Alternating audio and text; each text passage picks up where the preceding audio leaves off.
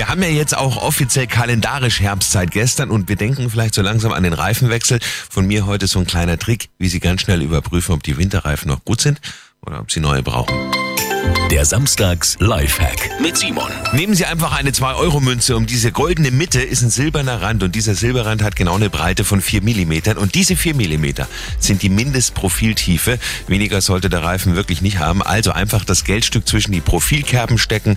Verschwindet der Silberrand, ist alles gut. Wenn Sie ihn sehen, dann bitte neue Winterreifen besorgen. Simon Samstags Lifehack, jede Woche gibt's neu, natürlich auch immer noch mal zum Nachhören auf radioarabella.de oder in der Arabella München App.